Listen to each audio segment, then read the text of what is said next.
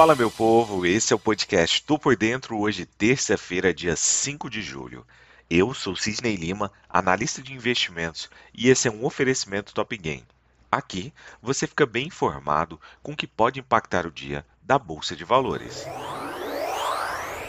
Ontem, o principal índice da Bolsa Brasileira fechou em queda, com baixo volume de negócios decorrente do feriado norte-americano e investidores ainda preocupados com o ritmo de aperto monetário no mercado norte-americano e a possibilidade de uma recessão global.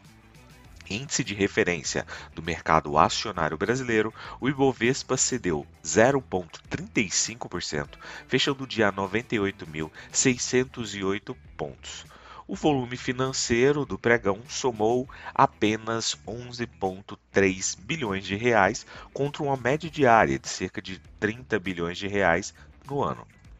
Uma agenda relevante concentra as atenções nesta semana, uma vez que persistem os temores de que os bancos centrais, em especial o Banco Central norte-americano, sejam agressivos com juros para conter a inflação, com efeitos mais nocivos que o esperado nas economias.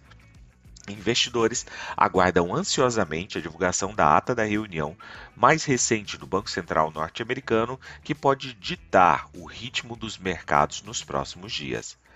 Mas além da ata do Fed, prevista para amanhã, os holofotes e atenções dos investidores também estão voltados para os dados de junho do mercado de trabalho norte-americano, agendados para a próxima sexta-feira. Vale lembrar que ontem tivemos feriado lá nos Estados Unidos e as bolsas por lá permaneceram fechadas. Na Europa, os principais índices de ações da região foram negociados em alta nos primeiros dias do novo mês, com os investidores buscando pechinchas após um primeiro semestre conturbado. A preocupação de que os bancos centrais em todo o mundo levem as economias à recessão ao combater a inflação em alta firme fez com que os investidores corressem para se proteger durante os primeiros seis meses do ano, com o estoque 600 pan-europeu de base ampla caindo cerca de 16% no acumulado do ano. Ajudando o tom na terça-feira estavam os dados econômicos saudáveis da Ásia, com a atividade de serviços da China em junho expandindo mais rápido em quase um ano enquanto a atividade do setor de serviços do Japão cresceu na taxa mais rápida em mais de oito anos. Dito isso, as notícias foram menos impressionantes vindas da Europa, já que a produção industrial francesa ficou estável em maio e os números do PMI em toda a zona do euro mostraram atividade em desaceleração. Na Ásia, as ações do Japão subiram ganhos nos setores de gás, água, energia e mineração. A volatilidade do Nikkei, que mede a volatilidade implícita das opções do Nikkei 225, caiu 5,82%. Na China, divulgação de indicador de madrugada com o mês de junho acima dos 50 em 54,5, confirmando a expansão indicada pela indústria na semana passada.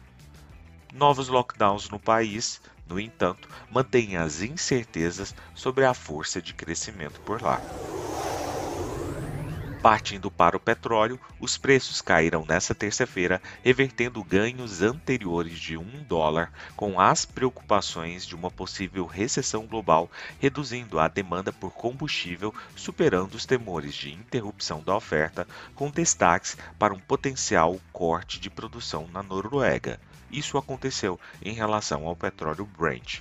Não houve acordo para o petróleo WTI nesta segunda-feira por conta de um feriado do Dia da Independência nos Estados Unidos.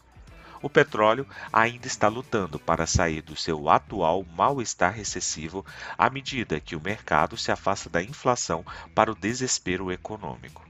Os investidores estão cada vez mais preocupados com a demanda em meio a um amplo aperto nas condições financeiras globais, à medida que o Federal Reserve dos Estados Unidos combate a inflação desenfreada com rápidos aumentos das taxas de juros.